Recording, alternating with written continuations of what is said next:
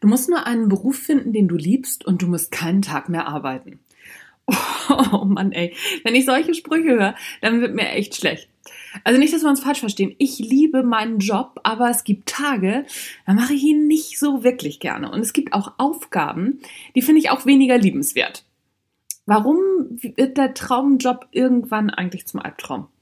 Also in der Regel beginnt es doch alles immer so verheißungsvoll.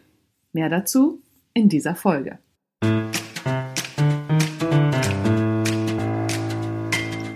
Hallo und herzlich willkommen beim Natural Leadership Podcast.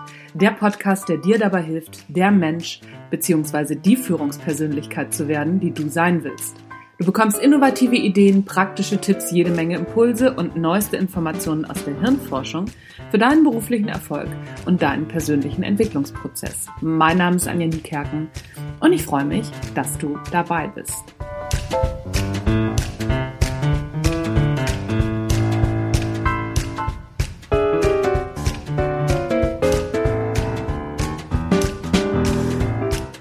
Wenn der Traumjob zum Albtraum wird. Das Ganze hier ist ein Kapitel ein bisschen abgewandelt aus Montags muss ich immer kotzen, Erste Hilfe gegen Arbeitsübelkeit.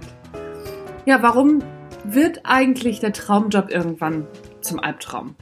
Wie gesagt, es fängt doch alles immer so gut an. Ein Problem sind unsere Erwartungen. Diese haben in der Regel mit der Realität ziemlich wenig zu tun. Beispielsweise hat sich ein Jurist vermutlich nicht durchs Studium gequält, um später als Firmenanwalt Vertragstexte zu prüfen, welche von einer überteuerten externen Kanzlei erstellt worden sind. Als juristischer Lektor zu fungieren, war sicher nicht sein Traum, der ihn durch Studium getragen hat. Kein Zimmermannslehrling ist begeistert, wenn er eine Trockenbauwand nach der anderen hochkloppt und Lackierergesellen rasten jetzt auch nicht vor lauter Glück aus, wenn ihr täglich Brot die Flächengrundierung von Flugzeugen ist. Das mag anspruchsvoll sein, aber Tag ein, Tag aus ist es vor allen Dingen eins. Langweilig. Viele, die schon länger im Job sind, belächeln die Vorstellungen von Jugendlichen und jungen Erwachsenen in Bezug auf die Arbeitswelt, in die sie eintreten werden. Immer wieder hört man Erwachsene sagen, dass die Schulzeit die beste Zeit sei. Es gebe nie wieder so viel Freizeit und so viele Möglichkeiten, etwas zu tun, was einem Spaß macht. Doch das stimmt so nicht. Es sei denn, wir sprechen von der Grundschule. Wir verklären die Schulzeit schlicht und ergreifend im Rückblick genauso, wie wir die Arbeitswelt als Schüler als Land der unbegrenzten Möglichkeiten gesehen haben. Das Land, in dem Entscheidungsfreiheit winkt. Als Jugendliche waren wir nämlich der Meinung, dass wir, wenn wir erst einmal arbeiten, endlich frei sind. Wir könnten unsere eigenen Entscheidungen treffen und wären nicht mehr von Mama und Papa abhängig. Wir hätten unser eigenes Geld in der Tasche und davon natürlich so viel, dass wir uns kaufen könnten, was wir wollten. Dass wir dann mehr Zeit mit Arbeiten verbringen müssten, schien uns ein angemessener Preis zu sein. Niemand hat uns darauf vorbereitet, was uns wirklich erwartet. Niemand hat uns die Routine immer gleicher Aufgaben erklärt. Wir wurden nicht gewarnt vor Arbeitsdruck, miesen Kollegen und cholerischen Chefs. Mit etwas Glück erfährt man als Jugendlicher vielleicht, welche Qualifikationen und Kompetenzen ein Job verlangt, aber kaum jemand erzählt einem, wie sich der angeblich so verheißungsvolle Traumjob im Alltag wirklich anfühlt. Auch nicht die Medien. In den Medien fungieren Berufe eher als Mittel zum Zweck. Sie dienen in der Regel den Handlungssträngen einer Dramaturgie, die uns mitreißen soll, damit wir auch die Werbepausen gut überstehen. Berufsdarstellungen sind Einschaltquoten orientiert. Damit dürfte klar sein, auf welche dramaturgischen Inhalte sich die Darstellungen beschränken, den Versager oder den Helden. Um diese beiden Extreme zu nutzen, bedienen sich die Medien extremer Situationen, die im tatsächlichen Berufsalltag eher selten und vor allem nicht in dieser Konzentration vorkommen. Keine Krankenhausnotaufnahme hat täglich Katastrophenalarm, kein Anwalt paukt jeden Tag Unschuldige aus einer Mordanklage und kein Wissenschaftler liefert alle paar Wochen bahnbrechende Beweise und wissenschaftliche Erkenntnisse. Wäre schön, ist aber nicht so. Der Alltag ist in der Notaufnahme eher geprägt von Grippeepidemien, Blasenentzündungen am Wochenende, ganz normalen Knochenbrüchen und immer wieder mal ein Herzinfarkt. Dazu kommen 48-Stunden-Dienste, Unterbesetzung und Leistungsbezahlung wie in einem Wirtschaftsunternehmen. Davon haben der Landarzt und Grace Anatomy den jungen Medizinstudenten nicht berichtet. Okay, von den Überstunden vielleicht. Aber da waren dann ja noch die gut aussehenden Oberärztinnen und Ärzte. Und auf einmal trifft Realität auf Vorstellung. Dann wird klar, nicht jeder Oberarzt ist gut aussehend und die genialen Koryphäen auf ihrem Gebiet, die einen unter ihre Fittiche nehmen, gibt es auch nicht wie Sand am Meer. Die meisten erwischen einen ganz normalen Menschen mit ganz normalen Stärken und Schwächen als ihren ersten Chef. Es ist vollkommen normal, dass die berufliche Realität anders aussieht, als man das in seinen jugendlichen Vorstellungen gedacht hat. Kein Problem für die Durchmogler, aber diejenigen, die echte Erwartungen hatten, die vielleicht einen Traum davon hatten, wie der Beruf sie einmal erfüllen würde, die sind enttäuscht. Für normale Vorgesetzte und menschliche Chefs gilt das sogar noch mehr. Wir wollen immer super toll. Wir wollen das absolute Maximum. Zumindest wird uns das gern von den Medien und dem eigenen Umfeld suggeriert. Dagegen spricht auch gar nichts. Aber das absolute Maximum ist die Ausnahme, nicht die Regel.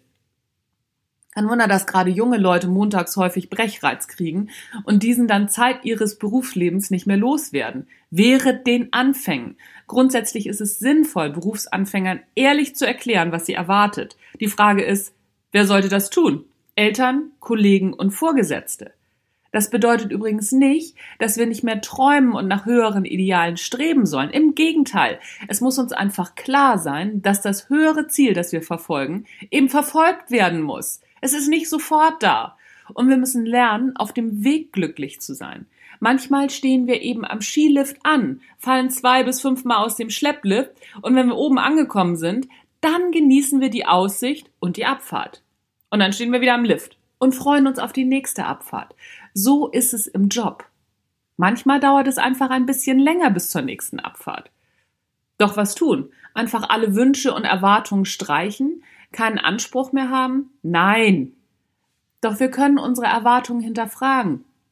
Wir können versuchen, realistische, kleine Ziele ins Auge zu fassen. Glück und Zufriedenheit bestehen aus der Kunst der kleinen Schritte. Erstaunlich, oder? Wenn wir genauer überlegen, was wir wollen und vor allem genau hinterfragen, wo uns Erwartungen aufgedrängt werden und wo wir sie wirklich selbst entwickeln, können wir so manche Enttäuschung vermeiden. Und hier noch ein Tipp an alle Chefs und Arbeitskollegen. Geht behutsam mit Berufseinsteigern, gerade von den Hochschulen um, die darauf brennen, sich in eigenen, möglichst internationalen großen Projekten auszutun. Klärt Erwartungen. Der emotionale Abstieg kann vermieden werden, wenn man frühzeitig weiß, woran man ist. Und noch ein Tipp an Stellenanzeigenverfasser. Es lohnt sich, eine Stelle realistisch zu beschreiben die Wahrscheinlichkeit, jemanden zu finden, der wirklich auf die Stelle passt und nicht an Montagsübelkeit erkrankt, ist wesentlich höher.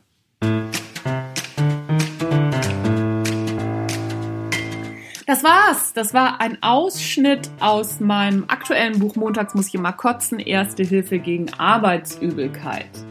Wenn es dir gefallen hat, bestell dir das Buch. Gibt's bei Amazon in jedem Buchladen, in jeder Buchhandlung. Und wenn's, wenn dir der Podcast gefällt, dann gib mir doch ein paar Sterne bei iTunes. Ich brauche immer mal wieder neue Bewertungen. Ich habe nämlich gerade erfahren, dass Podcasts im Ranking hochgehen, wenn man neue Bewertungen bekommt. Es nutzt gar nichts, viele alte Bewertungen zu haben, sondern man braucht auch immer mal wieder neue Bewertungen. Also, wenn du guckst und denkst so, ach Mensch, da sind schon so viele Bewertungen. Ich glaube, das reicht so aus. Nein, tut's nicht. Ich brauche neue Bewertungen. Immer ran an den Speck. Wenn du noch nicht bewertet hast, Attacke los. Das war's für heute. Ach so, genau. Und wenn du am 14.02. in der Nähe von Hamburg bist oder in Hamburg bist, da lese ich, aus Montags muss ich immer kotzen, Erste Hilfe gegen Arbeitsübelkeit. Und zwar im Grauen Esel in Harburg. Ich verlinke dir die Adresse und den Termin in den Shownotes. Wenn du Lust hast, der Eintritt ist frei. Ich freue mich auf dich. Mein Name ist Anja Niekerken. Das war der Natural Leadership Pod. Shit. mein Name ist Anja Niekerken. Das war der Natural Leadership Podcast. Und ich bin raus für heute. Tschüss, bis dann.